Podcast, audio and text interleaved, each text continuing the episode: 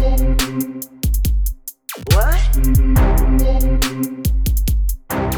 Bicha.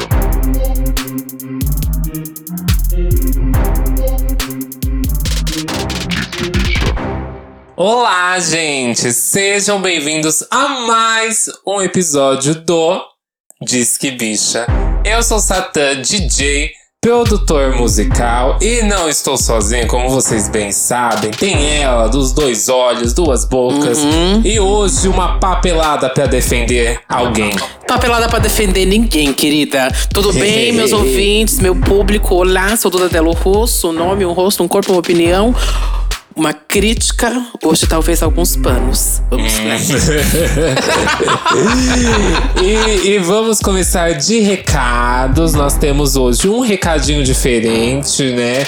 Como, se você ouviu o último episódio que a gente subiu aí, você já deve saber. Mas nós criamos uma rede aí do Apoia-se pra vocês colaborarem com a gente monetariamente, pra gente tá, tá recebendo alguma coisa por todo esse trabalho que a gente tem e também integrar essa nossa rede participando do nosso grupo do Telegram e aqui do Discord para ouvir as gravações ao vivo, vocês saberem das pautas, opinarem sobre elas, sobre convidados e nosso meio de informações dos próximos episódios. Isso aí, gente. apoia.se barra Disque Bicha. Ou vai lá na nossa bio também, que tá tudo lá. Também aqui deixo o recado para você, ouvinte, seguir esse podcast lá no Instagram e no Twitter, que é arroba Disque Bicha. Vocês já sabem, já tá cansado de ouvir isso. Mas vai lá, ativa a notificação dos cards, é, das publicações, comenta também para ajudar nosso engajamento. E porque no final do episódio a gente lê o seu comentário e a gente cria também aqui essa dinâmica de saber a opinião de vocês, o que vocês acharam, gostaram, não gostaram. E não esquece também de compartilhar que você está ouvindo esse episódio e seguir, avaliar ou favoritar, dependendo da plataforma aí que você estiver usando. Muito recado, né, mulher? Todo dia é um monte de recado agora. Textão atrás de textão, né? E os viados que aguente. Ma- Mas, antes de começar, qual que é a frase que eles vão ter que colocar lá no cardzinho pra saber que a gente quer saber se vocês estão ouvindo mesmo? Você vai lá deixar agora um comentário assim lá no card. Estou quebrada, mas com gosto delicioso. Ai, que cafona, mulher. Ai, não sei, que- eu não quero colocar nenhuma frase polêmica dessa vez. Hum, Dessa vez, né? Já no Glee, né? Foi assim, escolhambou. Isso aí. Mas vamos lá. No episódio dessa semana, conversaremos sobre um dos nomes mais polêmicos da última década: Azilia Banks.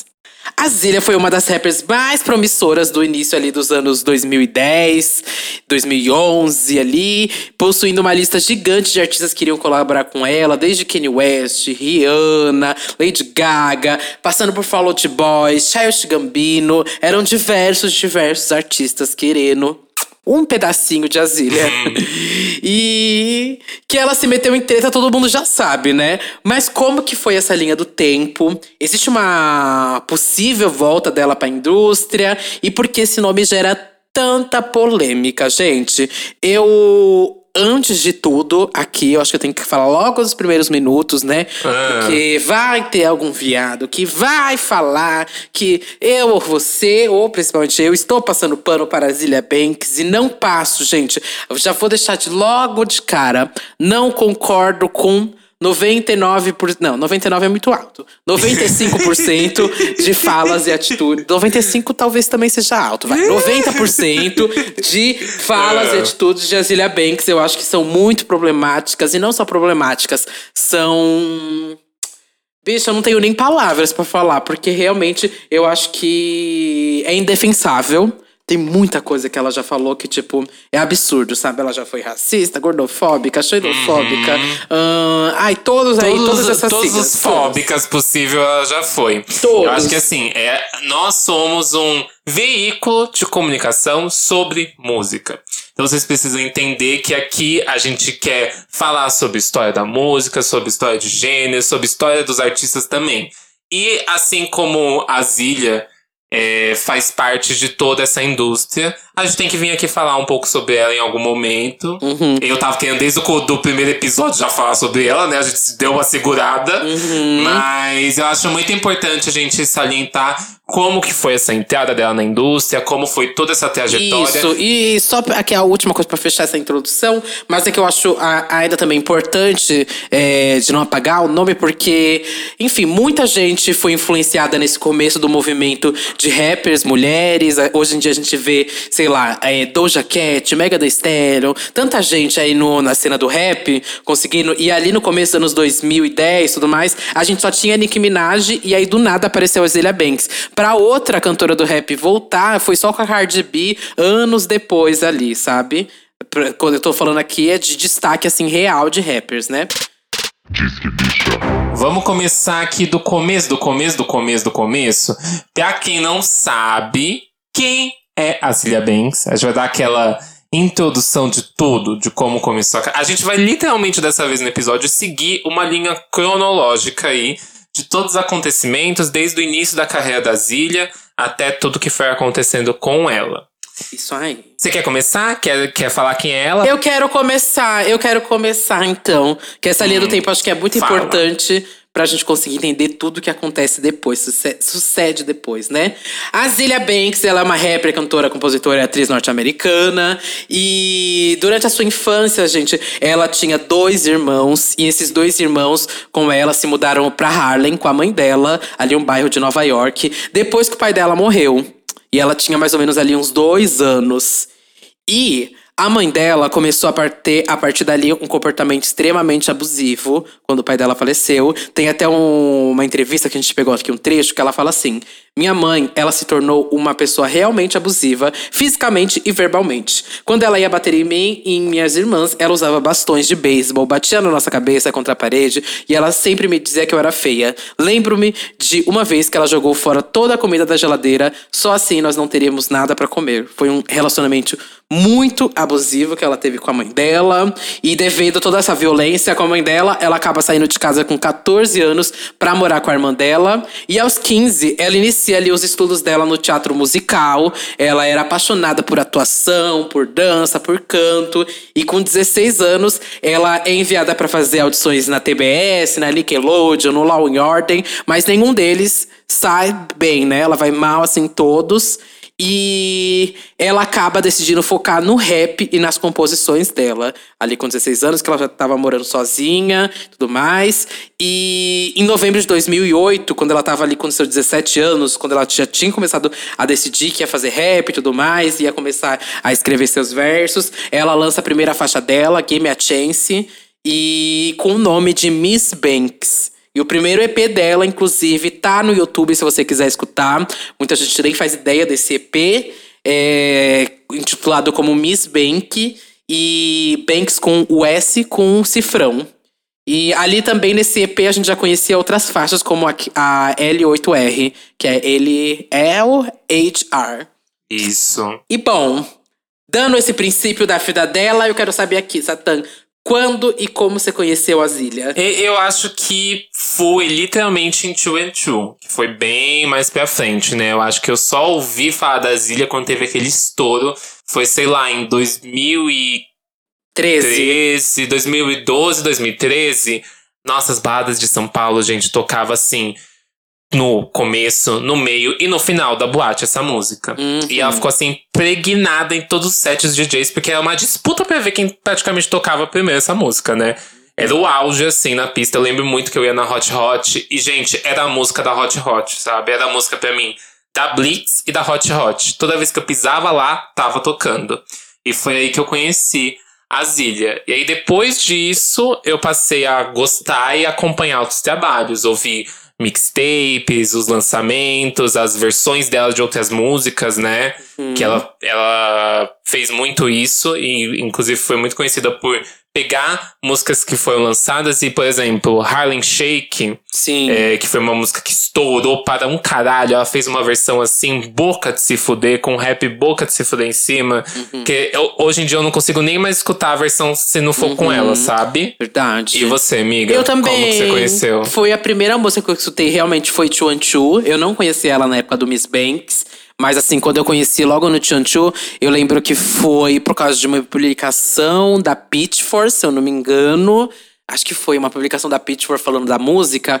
E aí eu fiquei meio assim, quê? É uma música de uma rapper e tava, tipo, muito bem avaliada pela Pitchfork. Muito, sim, muito, muito bem. Estavam aclamando, era meio que a música do momento. Tinha acabado de sair.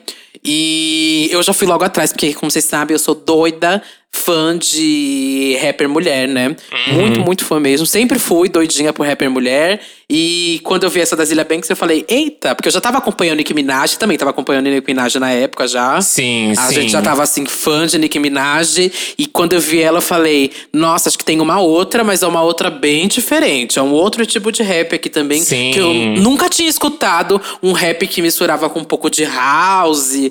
Era uma outra pegada, um outro flow, sabe? Era uma coisa muito nova na minha cabeça. Muito, Uhum, muito, muito E Nicki Minaj desde sempre teve aquela imagem muito pop, sabe? O que Uhum. a Zilia não conversava. Eu, eu conheci a Nicki Minaj lá no, no, no álbum do Jeffree Star, quando ela fez a música com ele Lollipop, né? Sei, sei, sei. Acho que foi a primeira música que eu escutei da Nicki Minaj também. Lollipop por Aham. causa do Jeffree Star. Mas, enfim, é, acho que aí é o nosso primeiro contato, né? Sim. E pra, então, vamos aqui voltar pra carreira dela nessa linha do tempo. Isso. Aí, a partir daí, depois disso tudo, né, do, com 17 anos, ela assinou o seu primeiro acordo com a gravadora Excel Recordings. Trabalha com nomes como Adele, Arca, FK Twigs, White Stripes, Tyler, The Creator e muitos outros. E aí, a gente teve a sua primeira briga, que é a Zilia Banks versus Richard Russell. O Richard, ele é o fundador da gravadora e durante a sua estadia ali no selo Excel, a Azilia rejeitou diversos materiais que foram propostos para ela, consequentemente sendo rotulada de amadora e entrando até mesmo em depressão.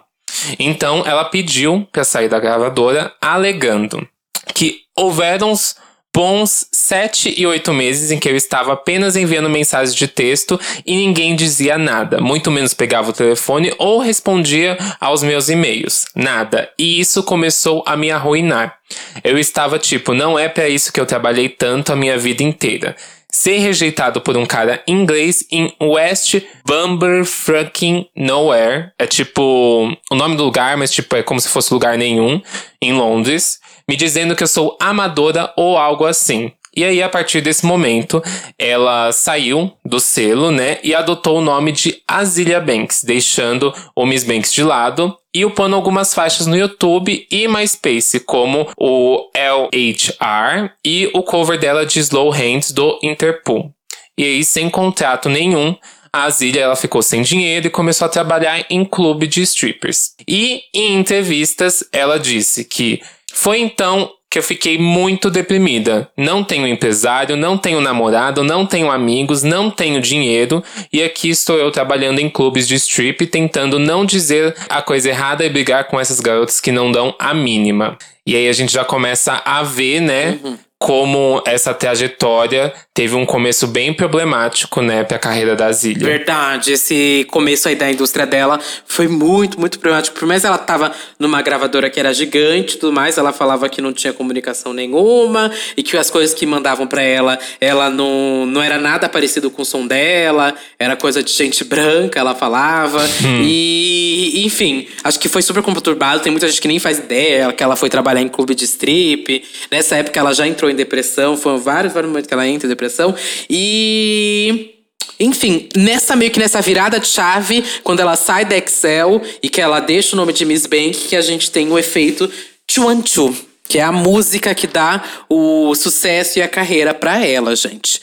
Chu é o maior hit da Zilia, todo mundo sabe. E a base, ela foi produzida pelo Lazy J, que é um duo de DJs, o Jeff Martins e o seu irmão, Tom. E é um housezinho bem chique, se chama Float My Boat. Eu vou falar até aqui para o Satan. Solta um pedacinho de Float My Boat para os ouvintes entenderem.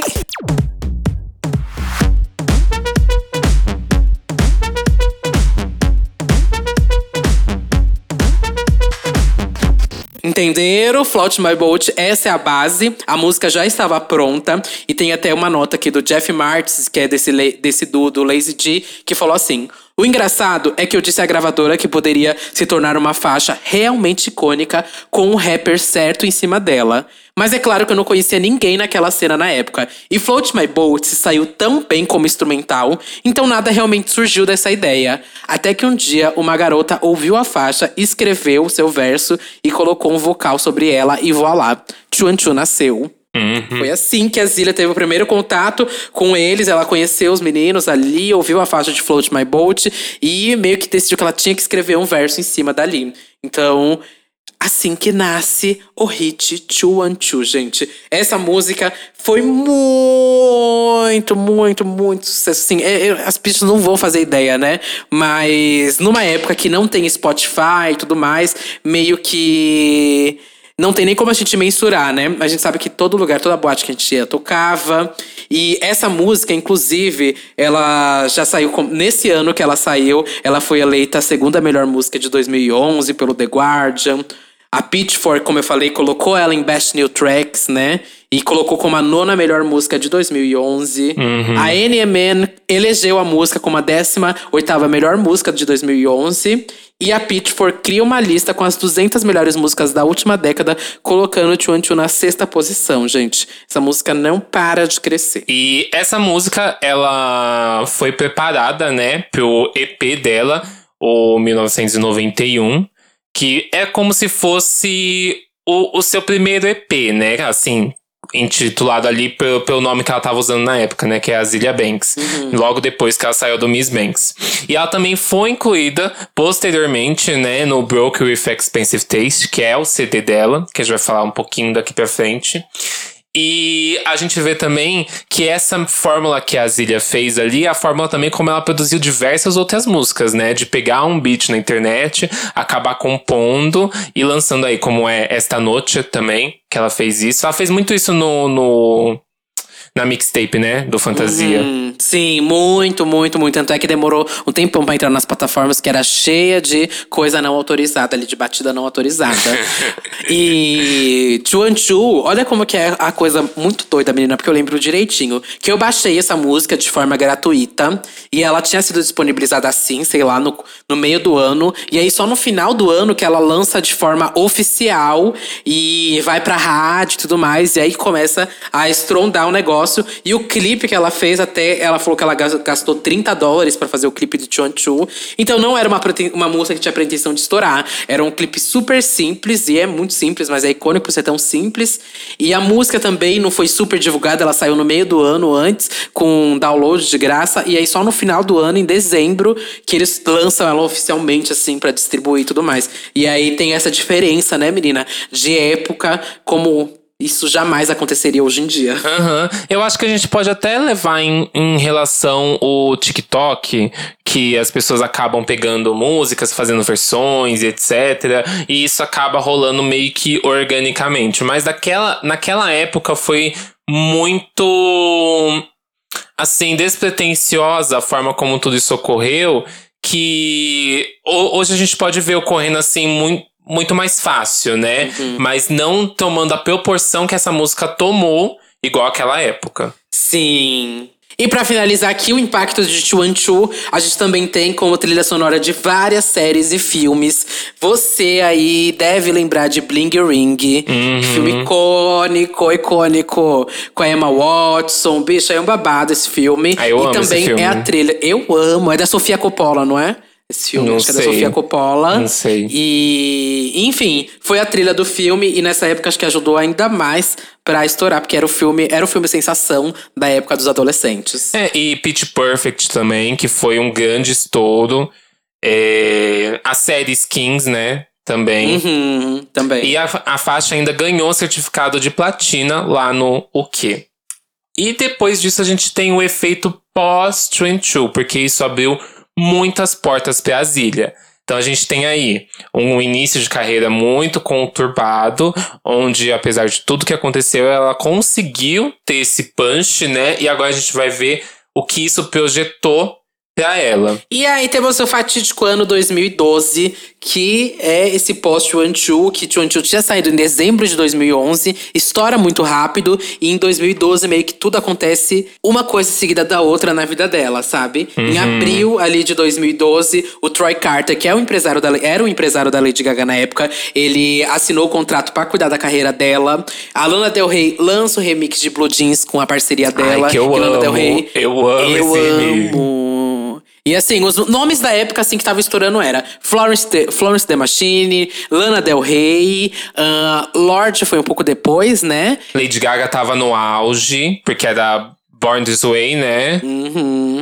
Tem até aquela foto icônica, né, da Zília com a Florence no Coachella. Aham, eu e amo. a Lana Del Rey começou a ficar muito amiga da Zília. E aí que nasce esse remix que é babado. Sim. E também ali em maio de 2012, ela lança o 1991 pelo selo da Interscope já. Ela entra na Interscope, que é a casa de vários artistas, como Kendrick Lamar, Selena Gomez, Lady Gaga, Summer Walker. Já tem muito artista da Interscope. Britney já passou pela Interscope também, né? Hum. Britney é, é da Inter, Interscope, se não me engano ainda. É que a, É. a produtora que a Britney tá nesse momento, se eu não me engano, comprou a Interscope. Ah, É uma coisa A assim. Lana Del Rey também é da Interscope. E acho que foi meio mais ou menos assim que aconteceu essa, essa parceria. Uhum. E em junho, o contrato dela com Troy Carter já é rompido, gente. Dura o quê? Três meses o contrato. Foi experiência, amiga. Foi o tempo, assim, de experiência. Eu não gostei muito do seu trabalho, então... É, Foi um jovem aprendiz, né? é, sem carteira assinada nem nada. Já, um grande beijo. E ele alega ali um rompimento amigável, porém a Zília vai lá xingar muito no Twitter já. Essa época onde já começa as polêmicas dela no Twitter, quando ela vai xingar lá, acusa ele de ter plantado notícias falsas sobre ela na imprensa. E também ela briga ali na época com Paris Hilton. Paris Hilton também estava quase que no seu auge, já decaindo, porque já estava ficando datado o que ele falava e fazia. E eu lembro que saiu uma matéria que ele falou da Zília, e ela foi lá e chamou ele de. Ah, e a palavra lá em inglês que a gente não usa aqui, mas aqui é meio, é meio que viado boiola. Aham. E lá nos Estados Unidos é uma palavra muito problemática. Muito chula, né? E é, aqui a gente ressignificou, né? O boiola, baitola, viado. Mas lá meio que não tem tanto essa, esse empoderamento da palavra viado, Sim, sabe? o gay é o gay. É isso, o gay é no máximo gay. E quando ela chama ele de viado, enfim, tem todo um babado. O Glad Award se pronuncia. Aí ela pede desculpas. Ela falou que pede desculpa pra todos os gays, menos pro Paris Hilton. Enfim, ali já começa todas essas polêmicas sobre homofobia. Depois ela fala que ela é uma primeira bissexual homofóbica. Tá todo um babado. todo um babado. Ali já começa difícil, né? Aham, E ali em julho, ainda de 2012, ela recusou o convite da Nicki Minaj pra fazer a abertura da turnê Pink Friday Reload, porque ela precisava finalizar o álbum. Nesse ano, ali no começo do ano, ela já dava é, várias. fazia vários tweets e dava entrevistas que ela estava preparando o seu álbum aí, né? Que tinha previsão de lançamento para 2012, setembro de 2012, não é? Isso, ia sair naquele ano. Aham. Ia sair no ano. Até porque, gente, olha, lembra isso aqui, ó. Eu gosto sempre de fazer esse comparativo. Lembra da Cardi B quando ela estourou com Bodak Yellow? Uhum. Foi muito rápido que ela veio com o álbum. Porque meio que precisava, né? Igual a Megan Thee Stallion, quando ela estourou. E aí todo mundo ficou cobrando. Cadê o álbum? Cadê o álbum? Cadê o álbum? Porque quando uma pessoa- um artista estoura já com uma música, ele fica meio com a cara já de One Hit Wonder, né? Então as Isso. pessoas precisam desse álbum pra entender o que a artista tem mais pra acrescentar. É só uma música de hit, não é? Como que vai ser isso, né? Então foi meio que todo mundo em cima de Azilha assim. Tá, você tem Chuan Chu, é a música do momento, foi a música mais aclamada do ano, mas o que, que você tem mais pra oferecer? Você tem alguma outra música? Você sabe fazer rap? Não sabe? Uhum. E Gazilha também foi meio que assim, né? Depois que ela estourou com o Work, enfiaram e ainda saiu a nota lá. Eu lembro na época quando ela assinou o contrato de que ela tinha já sete álbuns assinados. É, é uma loucura. E aí, ela, no mesmo mês, né, em julho, ela lançou a primeira mixtape chamada de Fantasia e que ela foi ali precursora do movimento Cia Punk na música. Essa mixtape aí, eu acho que foi assim. Eu, nem, eu não tenho nem tantas palavras assim pra dizer, porque é, é algo de estourar a sua cabeça, sabe? Se a Zilia já tinha preparado um terreno com um rap, um flow muito diferente, quando você ouve essa mixtape, você fica tipo assim, nossa, o que, que essa mulher pode trazer mais ainda, sabe? Porque ela vai para muitos lugares completamente diferentes dentro da Mix. Sim, o EP, o 1991, já foi super aclamado pela crítica. Uhum. É, a nota dele é babadeiro na, na Pitchfork, todo mundo mamou. E quando veio a mixtape do Fantasia, era tipo uma confirmação. E era uma, um outro tipo de som, né, que misturava uma coisa aquática. Tem os barulhos de, de mar, tem os barulhos meio de aquário. Tem o clipe é, de Atlantis, que é aquela coisa louca em chroma key, e golfinhos e não sei mais o que. Aquele visual. Amiga, se você, a pessoa foi adolescente ali em 2012, ela vai lembrar o que foi o movimento Cia Punk, mano. Não é possível. Aquele a, co, coladinho aqui na testa, os cristais, o cabelo colorido. E meio que tinha muita representatividade também Cia Punk branca, né? E ela foi uma das únicas ali negras também no Cia Punk. E logo em seguida eu lembro que ficou tão impactante assim que a Rihanna fez logo em seguida um, uma live de Diamonds no Ai, acho que é no. Como que é o nome? Do Jimmy Fellow. E aí é toda uma proposta Cia Punk também. Ela usa um fundo super Cia Punk, cantando Diamonds. Depois vão lá assistir. E, enfim, esse Cia Punk não é que uma música é Cia Punk, né? Mas o Cia Punk eu acho que ele era mais no estilo de se vestir e tudo mais. Isso. Acho que um dia a gente pode fazer até um episódio sobre Vaporwave, uma coisa mais assim, Aham. né? Eu acho tudo. E aí, nesse. No Fantasia, a gente também tem outra briga dela, né? Que é com o produtor Mante. Que ele foi o produtor do beat de Esta Noite, né? Ele lançou essa música nas plataformas, na internet, etc. E ela pegou simplesmente o beat, cantou em cima, assim como ela tinha feito com Two and Two, e lançou ali na mixtape no, no SoundCloud, no YouTube, né? Não existia Spotify aí, assim como hoje, né? Deezer e etc. Essas plataformas monetizadas, né? Verdade. Teve uma briga feia deles dois no, na internet, porque ele xingou ela de, de vadia. Nossa, foi, foi uma loucura, eu lembro. Inclusive, se não me engano, ele meteu o processo, mas que no fim acabou só resultando de ela não conseguir disponibilizar a música em outras plataformas de, de forma monetária, né? Que é como se você entrar hoje lá no, no Spotify, a única música que eu acho que tá faltando do Fantasia é esta noite, né? Uhum. É verdade, é a única. E ela substituiu por uma outra faixa, né? É porque o produtor não quis abrir mão e não quis que, que subisse a música. Eu acho que, eh, assim, eu entendo que ela acabou ferindo, de certa forma, né, o artístico dele por pegar, assim, autorização.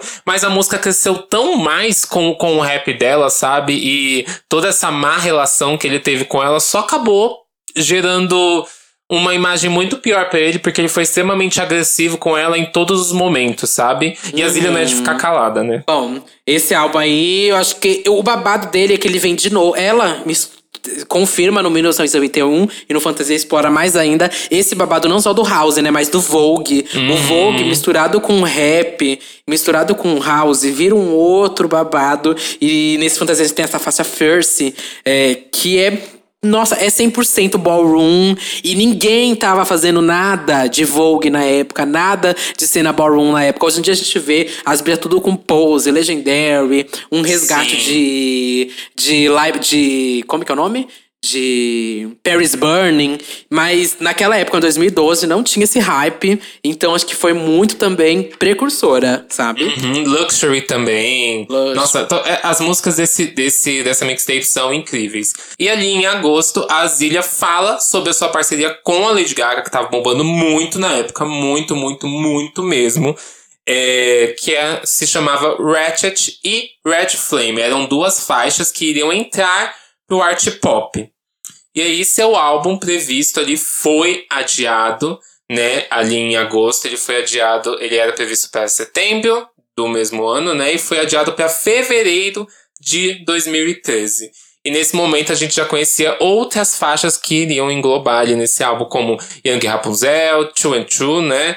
Miss Amor e Miss Caramadieri e BBG. Nossa, e nessa época também já começou a polemizar no Twitter. Era briga atrás de briga, com tanta gente, com tantas opiniões, tanta coisa, que às vezes era, às vezes era fácil assim, tipo, ah, gente, é. Não sei, talvez seja uma menina muito nova, que não tá sabendo mexer com a indústria. E realmente ela era muito nova aqui em 2012. Acho que ela tinha 19 anos. Acho que tinha 18 ou 19 anos. Então é, é, era meta atrás de meta no Twitter. Uhum. E aí tem o fato também de que a fanbase da Lady Gaga, depois desses anúncios, foi assim. Muito fervorosa atrás da Zilia Banks, né? A gente teve toda aquela locomoção de assim. É um monte de Little Monster sempre em todos os tweets dela. E assim, é, atacando de um lado, sendo racista do outro, ou qualquer opinião que ela desse, assim, eles sempre estavam ali.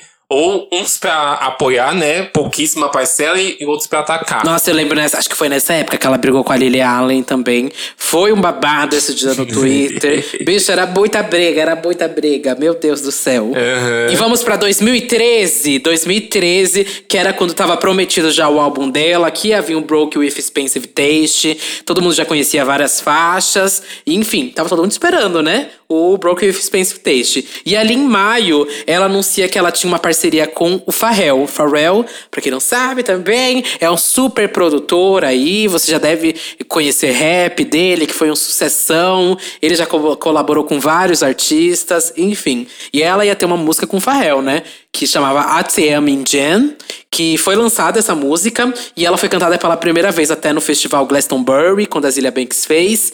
E a música é lançada e flopa para um caralho. Ai. Era meio que assim, a, pro, a, é, ia ser. Tava prometida como a sucessora de Chuan Chu, sabe? Ela lançou várias coisas nesse meio, mas é que essa era com um grande artista, com uma super divulgação, sabe? Imagina, você tem uma música com o Pharrell. Era uma coisa gigante. Mas muito ruim.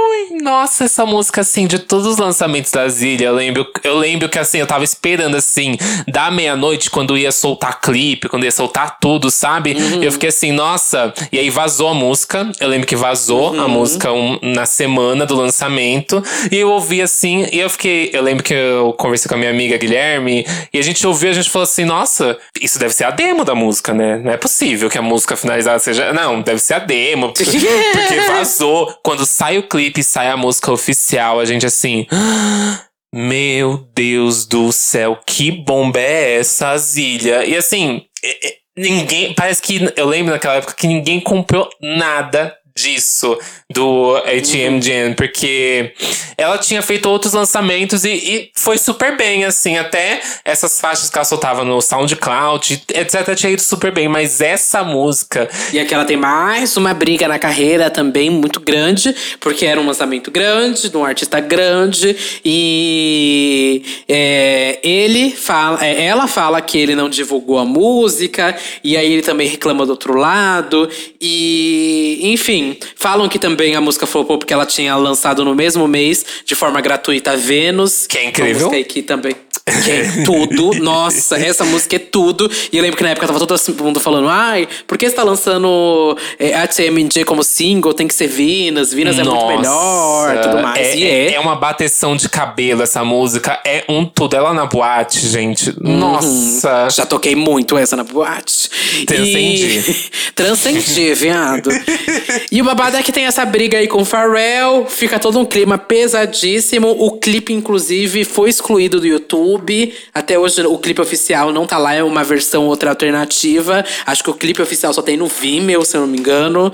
Mas uhum. ele até mandou tirar do YouTube, gente, para vocês entenderem. E aí, a gente tem em agosto a Lady Gaga confirmando que a Zilia Banks não estará no Art Pop.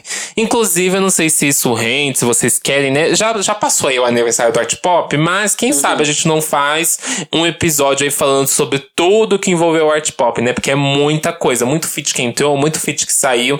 E devido a todas as polêmicas que estavam envolvendo a Zilia ali, isso pode ter afetado de alguma forma com que a Lady Gaga não colocasse ela no projeto, né? E no final acabou resultando de ela não entrar e, inclusive, vazou partes, né? eu lembro até hoje que, assim, vazaram vazaram, né? Entre aspas. Vazaram, a Zília soltou. É, não, mas assim, você lembra de quantos instrumentais diferentes de Red e Red Flame foram pela internet? Todo Sim. mundo falando, nossa, esse instrumental incrível, esse aqui. Aí na semana seguinte vazava outro. E era outro instrumental, aí do nada vazavam vozes. E não eram as vozes. Até que oficialmente, assim, oficialmente, vazou um trecho com a voz da Azília. Né? Que é óbvio que foi ela, né? Óbvio que foi ela. E depois acabou vazando uma parte da música. Se vocês jogarem no YouTube, eu acho que vocês conseguem achar Red Flame aí, que eu acho que é a que tem os vocais da Gaga e da Azília. Tem tipo até meio que o refrão e aí corta a música. É uma coisa assim. E depois, o álbum da Zilha foi adiado para 2014. Na época, eles explicaram que o primeiro single seria Solda, mas a, gravador, mas a gravadora que ela tava vetou e decidiu lançar Chasing Time. E olha que coisa doida aí, porque Soda era pra ser o primeiro, e aí vetaram logo de cara, porque é uma música que não tem nem um pouco cara de single, né? Mas anos depois, vários anos depois, ela vai e decide lançar Soda. Tipo, sei lá, seis anos depois, sete anos depois, ela vai lá falar: Não, eu gosto muito dessa música, essa música era pra ser single, e agora que eu tenho direito, ela vai ser single, sabe? Foi assim, depois de muitos anos, Soda foi lançada como single. E assim como o Satan falou lá no começo, a Zilha adorava pegar essas batidas não autorizadas e fazer versões.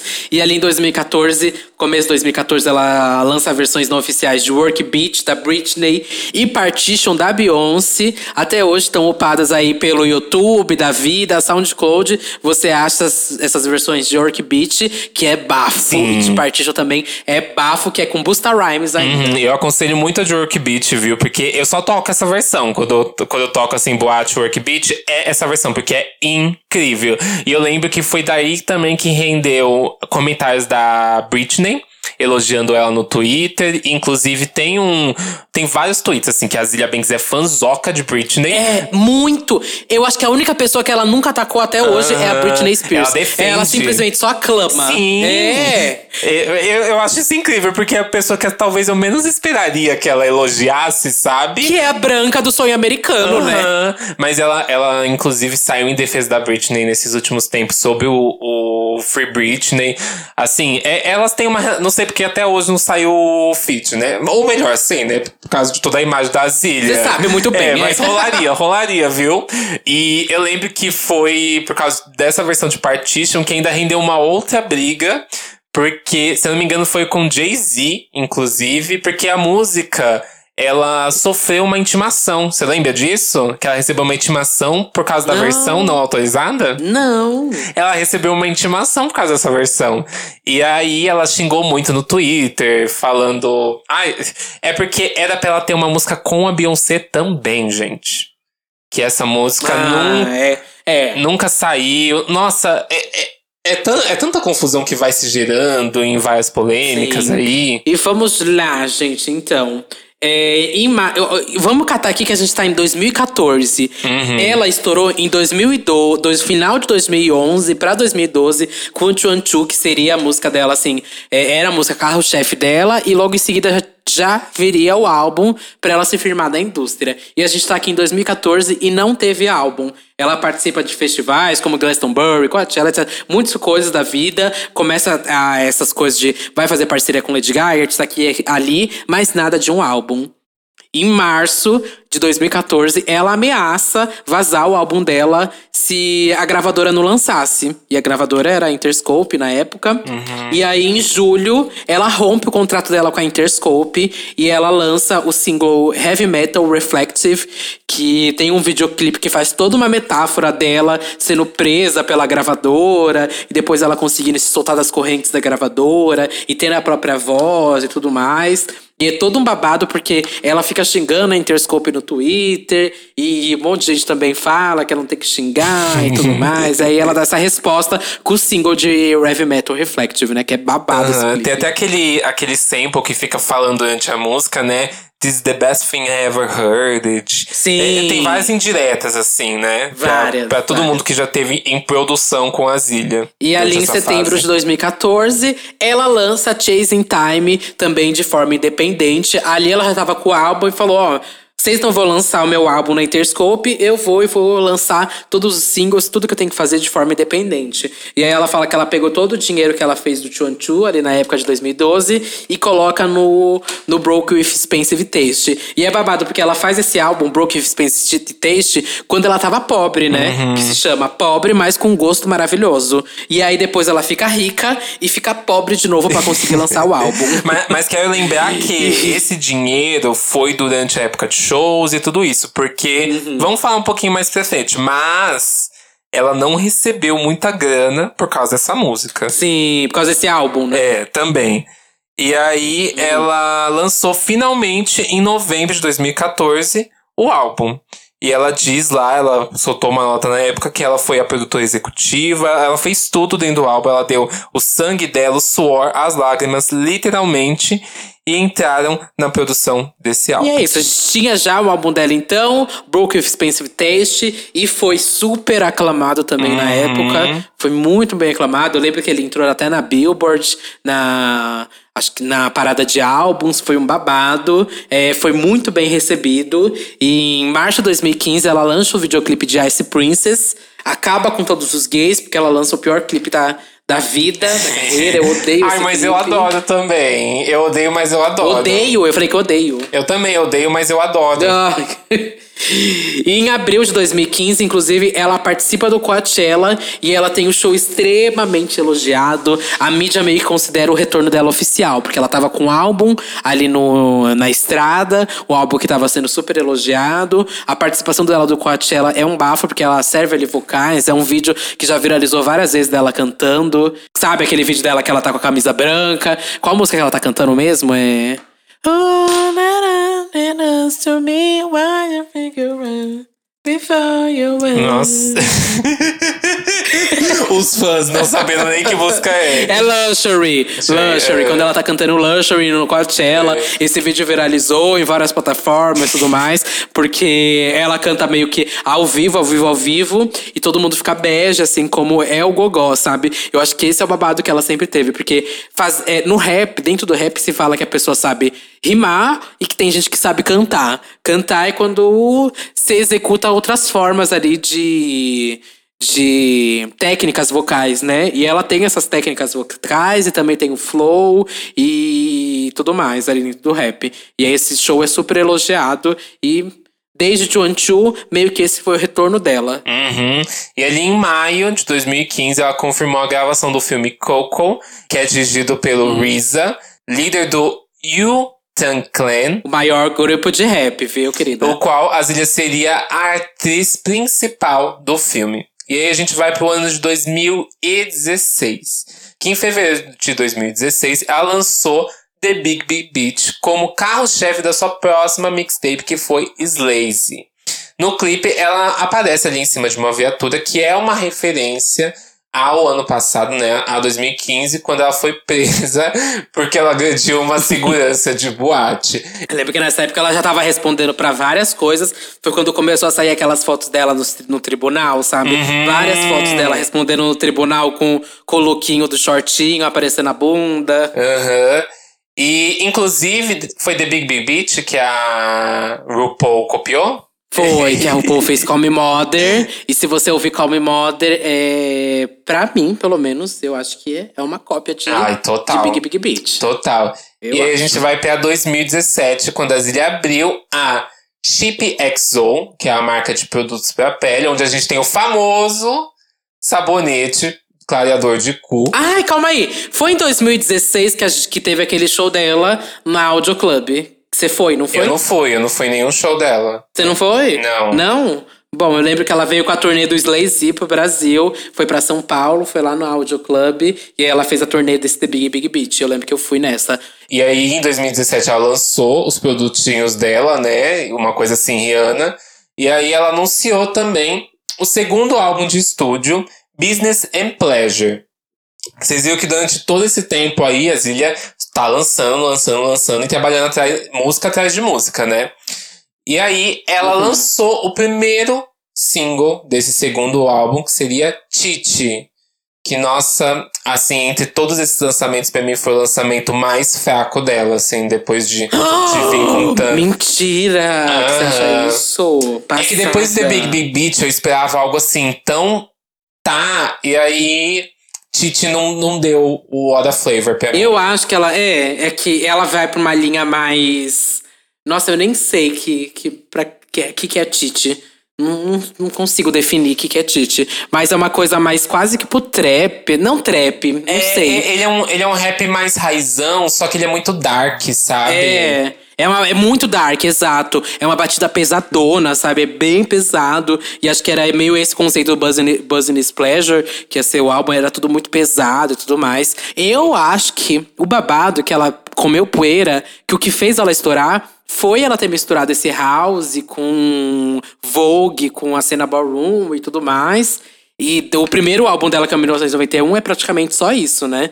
E eu acho que ela se perde aí. Se ela fizesse um álbum só disso, seria babado, né? Não, eu acho que assim, ela consegue trabalhar esses outros estilos, mas não como single, sabe? Porque a gente vê que até no, no Broke With Uhum. Expensive, a gente tem outras músicas que, que vão pra, para outros lados, sabe? Até mesmo é, Heavy Metal Reflective, que é um outro estilo de, de rap e, e etc. É que eu acho que Titi, como, sei lá, o, primeiro single, não deveria ter sido essa música. E, inclusive, ela acabou falando, não lembro qual música, que ela acabou gravando na casa dela mesmo. Eu lembro muito disso.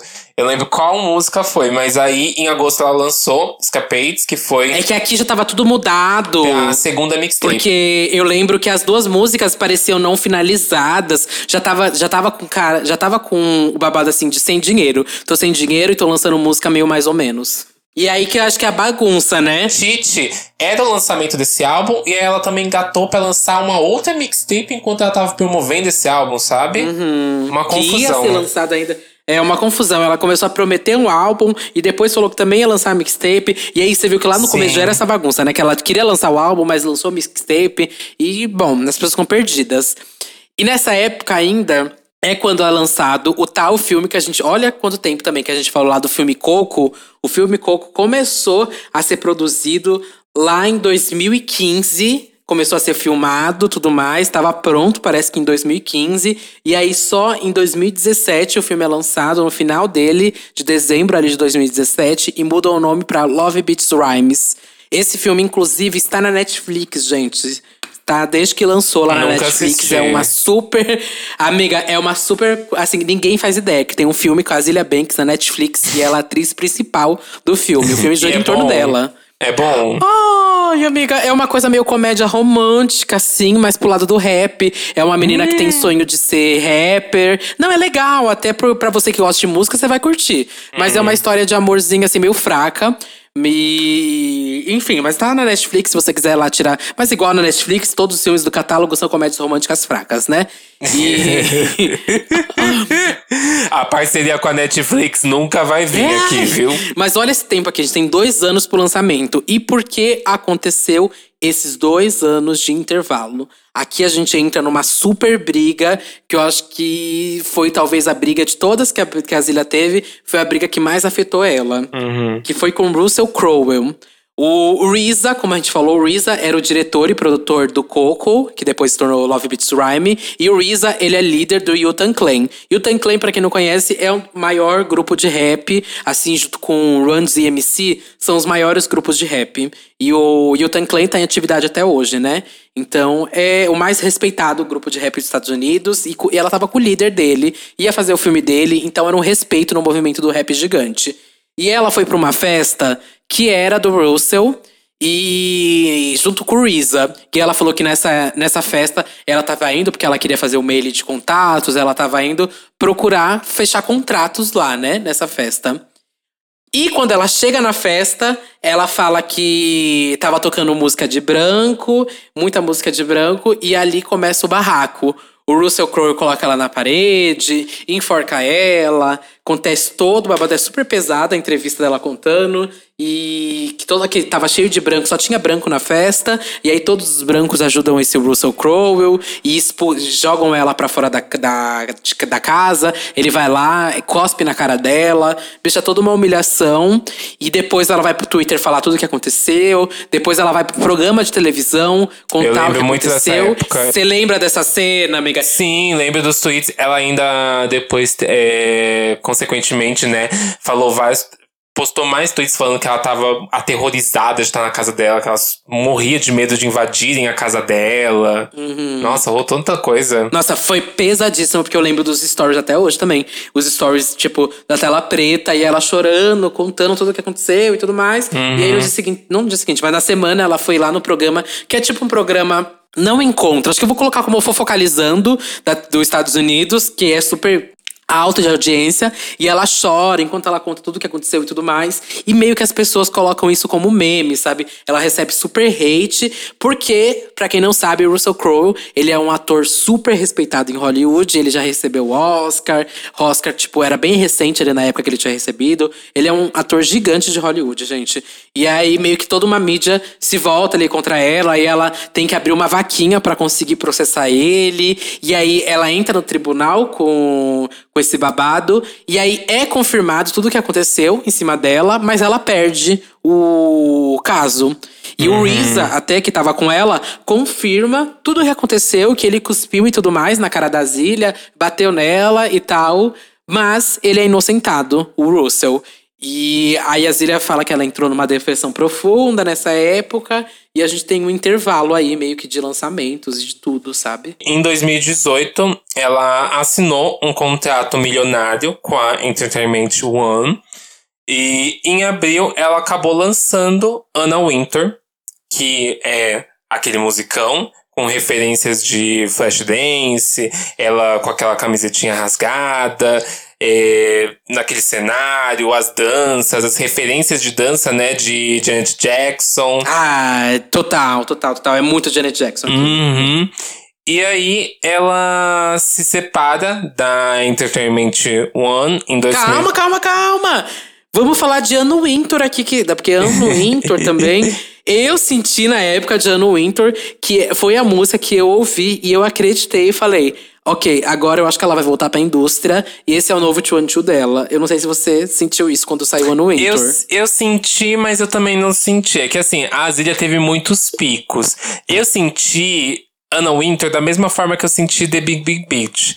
Porque veio aquele lançamento muito grande e aí depois começou a cair tudo. Ela começou a se meter em muita hum. briga e Ah, mas Anna Winter foi outra sim, coisa. Sim. Só que aí eu fiquei naquela na minha cabeça assim, Será que agora ela vai conseguir trabalhar bem esse lançamento ou vai ser uma bosta. Uhum. E eu lembro que tava numa expectativa alta, porque ela tinha falado que ela tinha escrito no Winter e que tinha era no Winter, porque tinha referência lá desde Ice Princess, que é o mesmo produtor, o Jonas Chances, que fez a Ice Princess. A linha Ice Princess, ela cita já no Winter.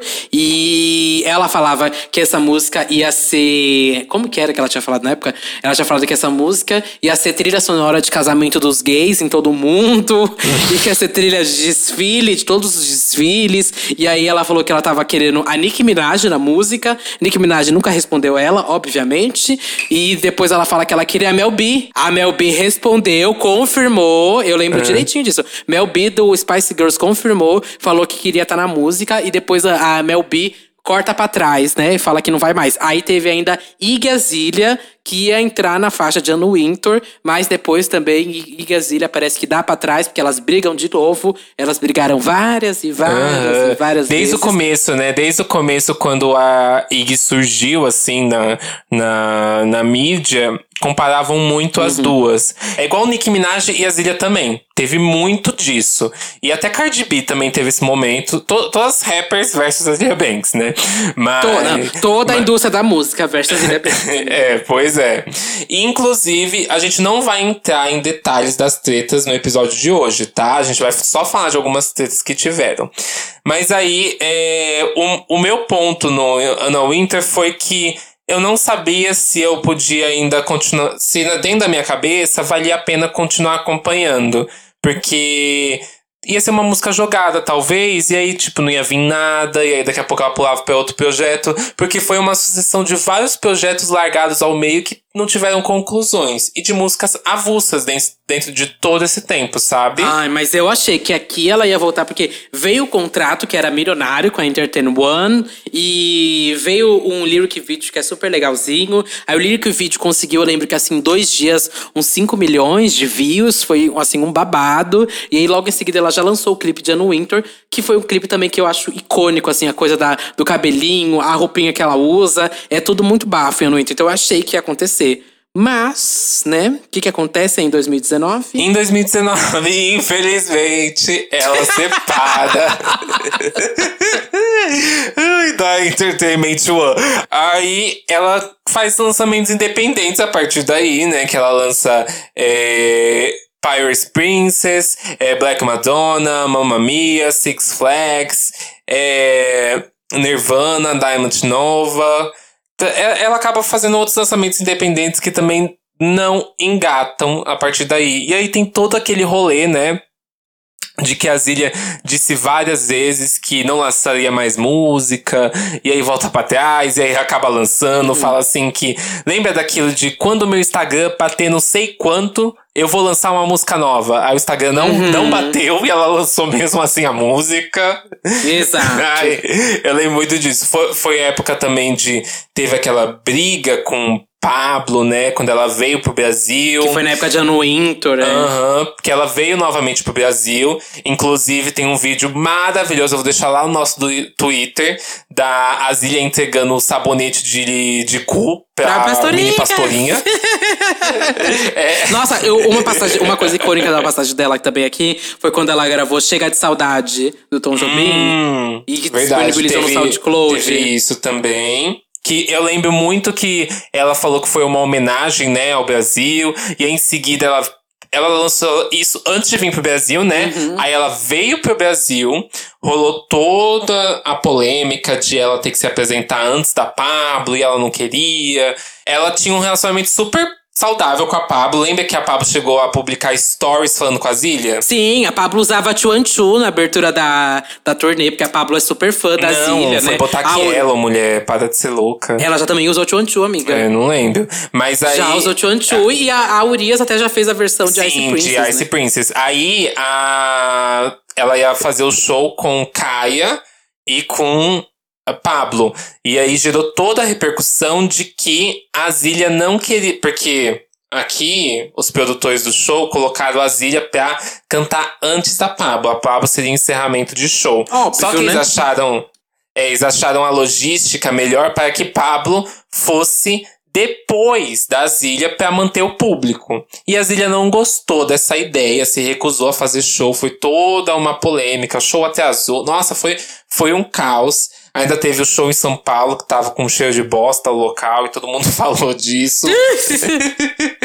Menina, sabe que eu fui no show da, da Zília no Rio de Janeiro? O do uhum. Rio de Janeiro foi perfeito dessa época do ano Winter. Foi assim, que o melhor show que eu fui dela. E depois eu fui nesse de São Paulo, que foi um atraso, assim, de mais de duas horas. Acho que foi um atraso de uma quase três horas. E aí, quando ela chegou e fez o show, foi super rápido o show. Todo mundo reclamou. Sim. E aí, o show junto da Kabatiku. Nossa, foi muita reclamação. E logo em seguida foi esse acontecimento que o Satan acabou de falar. Lá, acho que foi em Fortaleza ou foi em. Acho não lembro aonde que foi, mas enfim. Acho que foi em Fortaleza. Foi em Fortaleza, porque foi o Eric que organizou. Foi, porque era um amigo, meu amigo meu que fazia o Cookie Brilha que organizou isso aí. E. Nossa, foi assim, briga para todo lado. Aham. Uhum. E aí teve o, o negócio que quando ela foi embora do Brasil, ela tretou com a Pablo nos stories, né? No, no, no Instagram, tretou com os brasileiros, porque os brasileiros começaram a atacar ela no Twitter. Aí ela é, devolveu os brasileiros. Porque a Zília nunca foi de ficar calada. Inclusive, se você jogar aí o, no, no Google, você vai conseguir achar no imagens ela discutindo até em hebraico com outras pessoas. As, eu amo esses tweets dela discutindo assim outras línguas, assim, que eu fico, meu Deus, como, como isso aconteceu, gente? Mas é perfeito esses tweets. E teve toda a briga com o Brasil, Uhum. que aí gerou todo o rolê de ela ser homofóbica, porque ela começou a xingar as gays, e aí falaram que no Brasil não tinha internet. Nossa, gente, ai. Oi, caos. babado. E eu acho que a maioria das brigas da Zília é uma briga sozinha, né? Porque ninguém responde, na verdade, A Pablo não e fica ela né? por elas. Mas enfim, elencando aqui, porque vocês vão me perguntar e vão pedir. A Zilia Banks já brigou com Pablo Vittar, Anitta, Kim Kardashian, Marina Diamonds, Kanye West, Lorde, Grimes, Elon Musk, Remy Ma, Cardi B, Lana Del Rey, Charlie XX, Lady Gaga, T.I., Iggy Azalea, Action Bronze, Lil Kim, Sky Jackson, Rita Ora, Kendrick Lamar, Pharrell, Erika Badu, Crea Shaw, Rihanna, Zap Rock, Bauer, Nicki Minaj, Cia, Dominic Young, Jim Jones, Beyoncé, Angel Reis, Lily Allen, Risa, Cisa, Rico Nash, Lupe Fiasco, Eminem, RuPaul, Paris Hilton, Nick Cannon, Chia Cole, Chia Cole, Bob the Drag Queen e, nossa, várias e várias e várias e várias e várias outras. Gente, a indústria todinha da música. Se você quiser saber mais dessas tretas, a gente tem que fazer um episódio só sobre isso, porque, como eu falei, a lista é extensa de artistas que ela acabou brigando e que acabou se escalonando em algo muito grande, tipo, sei lá, é, a briga dela com a Rihanna, que uma soltou o número da outra. A, a imagem que a Rihanna postou, que ela é- era uma imagem de uma pessoa sentada numa cadeira vendada, lembra? Que ela fez referência a ela discutir com ela mesma. E já que a gente vai entrar nesse assunto da treta, o que eu acho complicado, vai, vou polemizar agora. Ei. Porque, enfim, essas tretas aconteceram. Maioria, várias vezes, assim, ela. Não várias vezes, vai, vamos colocar aqui. Algumas vezes ela estava certa, algumas vezes correta. Do tipo, essa briga dela começou com a Cia, que era uma. Era, ela tinha postado uns vídeos fazendo é, rituais e tudo mais de matriz africana. E a Cia, eu lembro que fez uma uns tweets falando sobre se autopromover em cima disso e tudo mais, é, por causa das galinhas, de matar as galinhas. E é bem um veganismo branco, sabe? Que não. Que, que não enxerga essas religiões de matriz africana. E aí, isso depois foi a Rihanna que falou sobre as galinhas também. Algumas coisas eu entendo algumas coisas não, sabe? Tem vezes que também ela é cheia de mensagem de bicha branca, que é super racista, sabe? E aí tem portais de notícia que também replicam a imagem dela como a negra raivosa em todo quanto é notícia. Tipo, você abre uma notícia de, sei lá, Rafa Kalimann brigou com tal pessoa em alguma rede social. Tem uma imagem da Rafa Kalimann belíssima lá.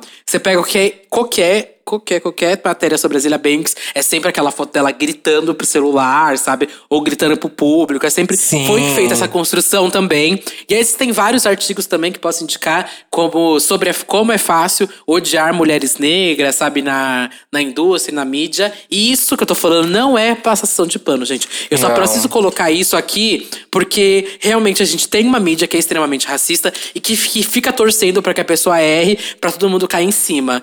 Igual a gente viu com diversos, diversos artistas. E quando é uma artista negra, e a gente precisa racializar esse debate, é outra coisa, sabe? Como é tratado, como é impulsionado. E eles tinham tudo na, na mão, sabe? Eles tinham um prato cheio de uma menina com 19 anos, que não tinha uma família, não tinha estrutura, não tinha nada, não, tipo, não tinha nada que tô falando, não tinha um empresário, não tinha uma pessoa pra assessorar. E brincaram e brincaram em cima dela. E ela caiu em todos esses jogos. E não só caiu, porque ela tem muita parcela de culpa. A Zília, eu acredito que ela realmente é racista, ela é xenofóbica, ela é gordofóbica, ela tem todos esses babados. E eu acho que ela é tudo isso mesmo. E não passo pano pra todas as vezes que ela falou essas merdas. Eu acho que eu não consigo ver um retorno da carreira dela. E também acho que merece. Que, não vou colocar que merece, porque eu não, não sou essa pessoa punitivista, não.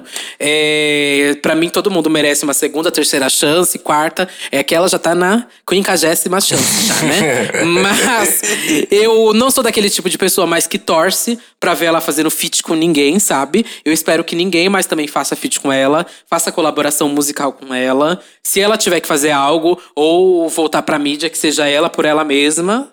Porque meio que não faz sentido pra mim eu ver uma pessoa faz, uma pessoa que eu gosto ah, musicalmente fazendo música com ela, sabe? Por mais que eu Sim. ache a Zília uma das mais geniais no rap, eu não, não quero ver ninguém fazendo música mais com ela, sabe? Como eu não quero mais ver ninguém fazendo música com vários outros artistas que eu acho problemáticos também. É, Eu acho que assim, a gente. Você falou sobre a mídia.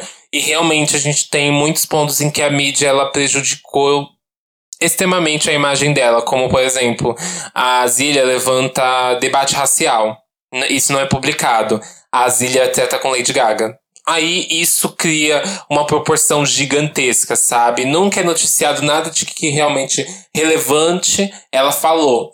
Mas todo, toda e qualquer coisa, sei lá, a Zília Banks comenta um emoji esquisito na foto de alguém, isso vira como a Zilia Banks brigou com tal pessoa e fez deboche na internet, sabe? Como isso é levado muito mais à frente do que as questões que ela realmente levantou importância, como é, mulheres no rap, mulheres negras no rap, falas que as pessoas tiveram sobre outras pessoas, e principalmente sobre ela. Uhum. Então é muito complicado, não, como a gente já falou, não é passação de pano, mas é como a mídia trata todos esses assuntos e a relevância desses assuntos em torno de Uhum. alguém. Não, sabe uma coisa? Só que eu vou te, te cortar aqui, porque uma coisa que me incomoda muito dentro disso é como ela já levantou vários e vários e vários debates sobre misoginia e racismo e, enfim, local da mulher negra.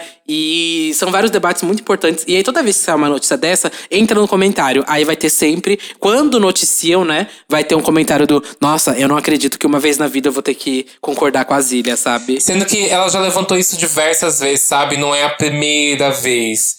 Só que aquilo ali parece ser a primeira vez, é noticiado daquela forma porque não deram relevância às outras falas que ela teve. E ela poderia ser muito bem uma, uma ativista muito maior às causas se tudo que ela tivesse dito, falado, proposto, tivesse sido veiculado, sabe? Ao invés de só as brigas. Talvez só essas brigas sendo veiculadas acabou sendo meio que a forma dela também de ganhar mídia, sabe? Então não, não culpa até às vezes por gerar tanta briga. Culpa pelas coisas que ela falou.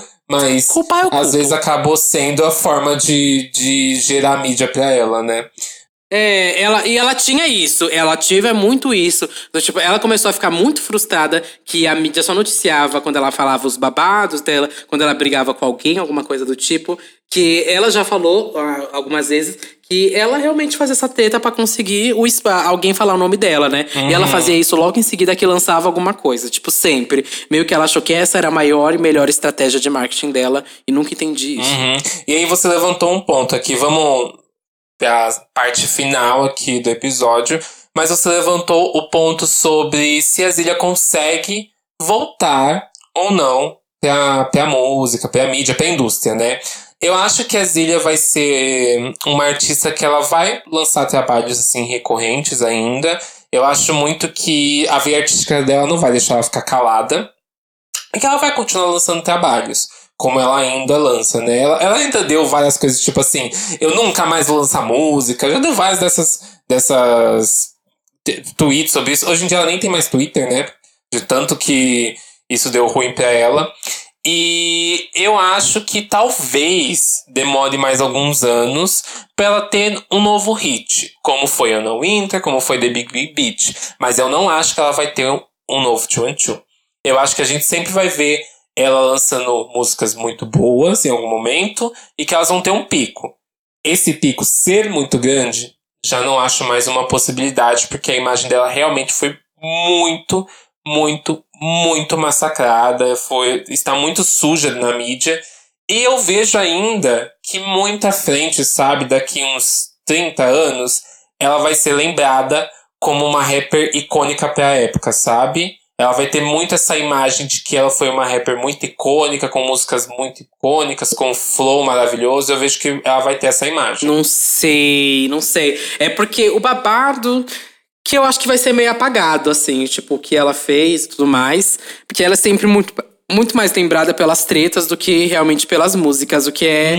O que é. Nossa, gente, pra mim é inadmissível. Que é, as músicas pra mim sobressaem. Eu sou uma pessoa, eu, eu sou uma pessoa que consigo escutar músicas de artistas que eu acho problemáticos e só escuto a música, não acompanho mais nada além disso. É, a única coisa que me incomodava e que eu continuava acompanhando ela era realmente essa raiva que eu tinha com a mídia em cima de como tratava os assuntos dela e tudo mais, sabe? Acho que pra mim sempre foi muito problemático. E porque tinha os debates que ela levantava que eram relevantes, assim, que eram Sim. que, que eu acho que se- sentia que deviam ser feitos e tal, mas depois, logo em seguida que ela levantava esse debate, ela ficava meio que frustrada, não frustrada, mas acho que não sei o que acontecia, que ela já ficava super puta com isso e já se transformava uma grande briga e já atacava alguém. E claro que a gente tem que colocar aqui também pontuar que a Zira já falou várias vezes que ela é bipolar. É uma pessoa bipolar e ela já foi diagnosticada com, com, com bipolaridade e que toma medicamentos. Já teve alguns momentos que ela falou que parou de tomar medicamentos. E é óbvio que isso não é motivo para ela ter sido racista, xenofóbica, etc. Sim. Mas eu acho que eu gosto. Eu prefiro colocar isso na linha do tempo, do tipo. É uma pessoa que não teve estrutura familiar, que não teve nem, nenhuma estrutura familiar, saiu de casa com 14 anos, foi trabalhar de stripper e tudo mais, nunca teve essa estrutura, que é que fica fácil, né, para gays brancos falar: olha, mas eu não faria isso, eu não teria feito desse jeito e tudo mais, mas é um outro tipo de vida que ela teve. E claro que tudo isso, como eu vou falar de novo, não justifica nada do que ela fez e falou. Mas aí a gente chega na pergunta final. Pode ou não pode escutar a Zira Banks? Olha, eu voltei a escutar. Você disse, né, que, que você não, não tem isso, né? Você consegue escutar. E eu tenho esse problema, já falei aqui algumas vezes. Mas eu não consigo escutar artistas quando eu vejo que existe alguma barreira sempre a mim de algum posicionamento social que eu não concordo. Como, por exemplo, eu não escuto Eminem. É, de- eu amava Eminem, amava assim lá no comecinho quando eu era mais novo, mas depois de ver tantos posicionamentos é, racistas, homofóbicos, eu acabei parando e, e até hoje assim me dá um negócio. Eu acho que a única música que eu consigo escutar assim dele é Rap God, que pra mim ainda é uma música icônica, De mas quem? Do. do Eminem. Mas Ah, assim, tá. qualquer outra música pra mim já me dá um negócio tipo, por que, que eu tô escutando esse cara? A Zilha, eu tive muito esse momento. De por que, que eu tenho que Por que, que eu ainda vou acompanhar? Por que, que eu ainda vou escutar? Se todos esses posicionamentos sociais me ferem de alguma forma, eu não, eu não concordo. Mas hoje, depois de bastante tempo, né? Já faz o quê? Uns dois anos e meio, três anos que eu não acompanho a Zília como eu acompanho, como eu acompanhava, porque eu era assíduo, eu era fanzoca assim de Azília. E hoje eu tô voltando a escutar, sabe? Eu acho que isso é muito pessoal de cada um. Se você consegue separar o artista da, da imagem, eu acho que arte é uma coisa e artista é outra. Mas é que para mim, para mim, eu não consigo acompanhar quando eu vejo que existe algo que eu não concordo. Uhum. É que o que sempre me incomodou assim foi meio que a forma como homens po- podiam ser lixosos na indústria e voltam, sabe, a fazer sucesso ou não tem nem um pouco a carreira abalada. E a Brasília meio que é, nunca teve essa. Uhum. Esse, esse, esse- nunca teve essa abertura de pedido de desculpa e tudo mais, ou um público que abraçou de volta e tudo mais. Porque a gente vê o Chris Brown hoje em dia na Billboard Hot 100, no, Hot, no, no top Sim. 10, né? Justin ou o Eminem, que não. Justin Timberlake, que, nossa, que enfim, acabou com a carreira da Sim, Janet Jackson. e, e- e são dois artistas que eu não consigo escutar, por exemplo. Igual aquele Six Nine. Não consigo escutar Sei. de jeito algum. Podem falar o que for, que a música dele com a Nicki Minaj é maravilhosa, Carrega 4. Eu não consigo escutar, gente. Uhum. E vamos pra outra pergunta aqui. O que, que você acha, amiga, se nada disso dessas brigas tivesse acontecido? Como seria a Zilia Banks hoje? Assim, na indústria. O que, que você acha? Eu acho muito difícil de responder isso, porque poderia ser um grande nome do rap, né? Poderia muito ser um grande nome do rap. Não sei se tão grande, obviamente. Acho que não tão grande quanto Nicki Minaj e tudo mais, mas acho que ela ficaria mais num grande numa cena mais indie, sabe? Indie do rap. Mas ela seria influência, ela seria referência. Muito, muito, muito. Eu, eu até achei que muita gente ia apostar mais nesse rap com House e com Vogue. E que veio, né, aí, muita gente tá fazendo até. Mas demorou bastante tempo. E eu achei que ela ia movimentar uma cena inteirinha com isso. Uhum. Mas eu não sei, eu acho que ela seria muito grande e teria feito colaborações com artistas também muito grandes. É, também, eu, eu acho muito isso. Eu acho que, por exemplo, a cena rap hoje, que tá se unindo tanto entre as mulheres, teria uma força muito maior com ela ali como aliada. Porque ela realmente, ela ainda é. As pessoas pegam ela muito de referência do que ela faz, é muito claro, principalmente quando eles vão pra esse outro lado mais eletrônico, sabe?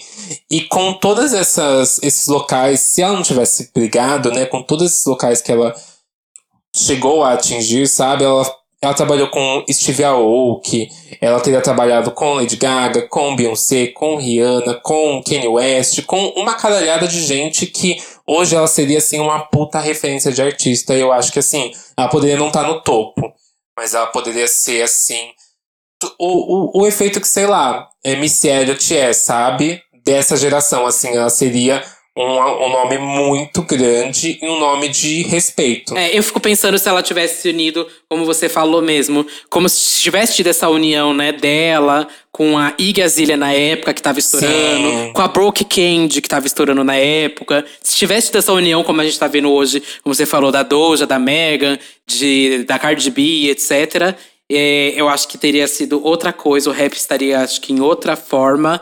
Porque demorou muito tempo depois para as mulheres no rap acontecerem de novo. Ia acontecer de fato, sabe? Aham. Então, se tivesse tido essa união, acho que teria sido outra história. E se ela também não tivesse sido tão problemática, acho que teria sido outra coisa, né? Sim, total.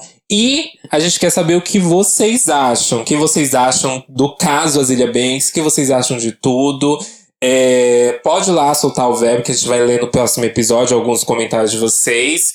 E também, se vocês querem um episódio sobre tretas da Zilha, que isso dá um episódio inteiro e a gente pega assim as mais babadeiras, né? Se vocês também quiserem comentar o que, que vocês querem saber das tretas, quais tretas, aí a gente faz uma pesquisa a fundo aí, vê tweets, etc. e comenta é, num próximo episódio sobre tretas da Zilha Banks. Aí depende de vocês. Vocês têm que ir lá comentar no card do episódio sobre isso, viu? Porque senão a gente não sabe se alguém quer ou não escutar e a gente não faz, né? É. Esse episódio da Zilha pediram muito, muito, muito desde que eu comecei o podcast e acabou, acabamos fazendo agora, né? Diz que bicha. E, bom, vamos ler os comentários do último episódio? Vamos, só avisando que na playlist dessa semana, a gente tem a playlist lá Disque Bicha no Spotify e no Deezer. Vai ter a discografia da Zilha. Então vai ter o CD, vai Tá ter louca. mixtape, vai ter tudo isso aí, gente, pra vocês ouvirem. É, dá stream pra ela, pra ela dar um, ganhar um dinheiro. Inclusive, a gente não chegou a falar, né, o que aconteceu, mas a gente falou em outro episódio, mas enfim, a Zilha recebeu 15 mil dólares pelo Two and Two. Foi isso, gente. Não, foi pelo Broke with Expensive Taste. Foi? Ah, foi, Foi, e por ela tudo. perdeu o direito. Foi a época quando ela perdeu o direito do álbum, que ela fala que ela deu a garra dela, a vida dela, Uhum. e pro Ava lançar o álbum. Aí ela perdeu todos os direitos do álbum e agora ela conseguiu de volta os direitos. E ela ganhou uma merreca por tudo isso, gente. Foi, foi uma merrequíssima. Mas vamos lá para os comentários do último episódio, que foi de opiniões polêmicas sobre o mundo da música. Beija, depois. a- como a gente tem cara de pau de lançar um episódio desse e depois da Zilia Banks, viado? Pelo amor de Deus. Ah, o próximo episódio vai ser analisando a carreira da Taylor Swift. Vai ser incrível. Ah, é, analisando a carreira do Chris Brown, né? Se for pelo, por essa linha que a gente tá indo. Mas. Vamos Pode lá. começar aí. Primeiro comentário aqui. Do Mate Lima, underline 2. Quanto à opinião sobre a Taylor, eu sendo Swift sedento, concordo bastante quanto superestimar um trabalho do qual, no qual eu acho, falando por mim, que ela entregaria mais. Hum. Hum. Hum. Vamos aqui pro próximo comentário. Eu vou pro comentário do arroba no, no a, a Miranda. Acho que é isso. Adorei a forma como vocês são críticos e ao mesmo tempo bem respeitosos aos artistas. As melhores pessoas que poderiam ter um podcast sobre música. Bom, bom, assim, a gente tentou. A, a gente tem esse ponto, né? A gente faz brincadeira, assim como vocês não gostaram da brincadeira da Melanie, né? Lembram muito bem disso. Mas enfim, a gente sempre faz brincadeira, mas eu acho que a gente tenta respeitar ao máximo a arte de cada um e falar tentar falar isso com propriedade musical, né? Não só vir aqui e ficar destilando ódio ou opinião alheia, mas trazer informação pra vocês e falar sobre algo com base, né? Não só sair falando qualquer coisa. Acho que tratar como isso como uma indústria mesmo da música, né? E vou Uhum. ler aqui o último comentário do Noah Miranda, que fez também a gente fazer esse episódio de hoje, que é o sobre a Zilia Banks. Apesar de tudo, é impossível negarmos o talento dessa mulher. Se não fossem as polêmicas, ela seria uma das maiores da indústria. As músicas dela, inclusive, estão viralizando super no TikTok. Fato é que muitos homens fizeram muito pior que ela e tiveram oportunidade de refazer a carreira. O que é fato, Fato, fato. E realmente as músicas dela estão estourando agora no TikTok. Ela atingiu a maior marca agora de ouvintes mensais dela do Spotify, inclusive. E por isso que também a gente tá fazendo esse episódio, né? Parece que tem gente res querendo resgatar várias músicas da Zília pra viralizar no TikTok. Você, vou ler só um, um último comentário aqui, que é Hum. do K4R3N42. Vocês não conhecem a Orelo porque não, disponível, não disponibilizam o podcast lá. Eles dão uma remuneração por play. Não sei quanto é, mas parece que eles pagam. A, a questão de tudo isso é, existem algumas outras plataformas muito pequenas, muito pequenas mesmo, que elas monetizam. Porém, o público não vai até essas plataformas. De fato é que a gente, quando a gente disponibiliza o podcast, ele vai para várias outras plataformas.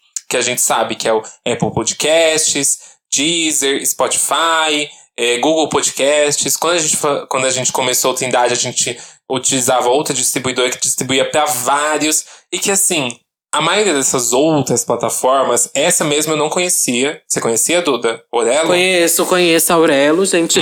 Mas ela, é uma- como o Satan falou, é uma plataforma pequena e tem vários. É, vários babados. Eles têm que atingir o tanto pra conseguir começar a receber. É babado, gente. Não. Relaxa que ba- a solução, infelizmente, não é a Aurelo. Aham. E aí a questão de todas as plataformas é que não há público ali dentro, né? E mesmo a gente distribuindo at- através delas, o público não vai. Então, o nosso maior foco aqui é realmente Deezer, Spotify, Apple, parcialmente, mas Spotify e Deezer é onde a gente tem o maior número de, de plays, né? Tanto que no Spotify a gente está sempre entre os 10 mais ouvidos de música do Brasil, né? E realmente a única forma que a gente pensou de ser mais fácil, mais viabilizado de ganhar é o Apoia-se. Que se vocês quiserem ajudar, entrem lá no apoia.se barra Disque Bicha. Tá aí na descrição. E é essa forma como a gente pensou. Mas é aquilo, se vocês não puderem ajudar, ajuda a gente compartilhando, comentando no episódio e engajando, que a gente já tá agradecendo demais. Isso aí. Satan, quais são suas redes sociais? Arroba Satan Music em qualquer rede social, Twitter, Instagram, é, S4TAN, tá? Como se escreve Satan. Tem meus remixes aí no YouTube, SoundCloud também. Nas plataformas de stream é só Satan, S4TAN. Tem minhas músicas no Spotify, Deezer, iTunes. Vão lá tacar stream que está vindo um remix assim babadeiro. Um remix não. Inclusive eu vou te contar aqui em off todos os remixes que eu consegui, viu, amiga? Você vai ficar chocada. Quero ver, hein? Eu sou o Duda Delo Russo, com dois L's, dois S, duas bolas, um rosto, um corpo, um olhar, uma opinião, uma crítica. Estou no Twitter, Facebook, Instagram, é, MySpace, Fotolog, Flogão e muitos outros locais, gente. Um beijo. Um beijo e até semana que vem na mixtape. Isso aí. Beijo.